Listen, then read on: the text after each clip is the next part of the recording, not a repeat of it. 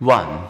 Terminally ill and bereaved people do not go through identical predictable stages such as denial before anger. Those who express the strongest grief immediately do not purge their grief more quickly. On the other hand, grieving parents who try to protect their partner by staying strong and not discussing their child's death may actually prolong the grieving. 3.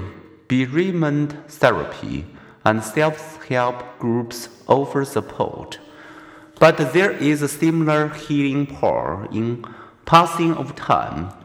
The support of friends and the act of giving support and help to others.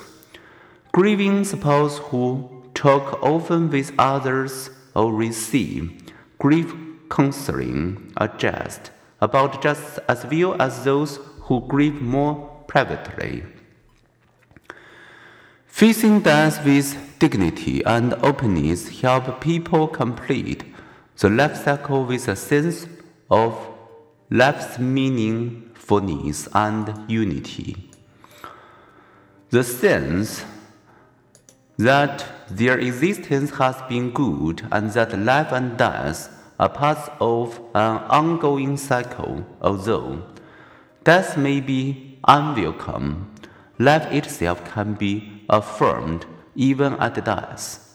This is especially so for people who review their lives not with despair, but with what Erik Erikson called a sense of integrity, a feeling that one's life has been meaningful and worthwhile.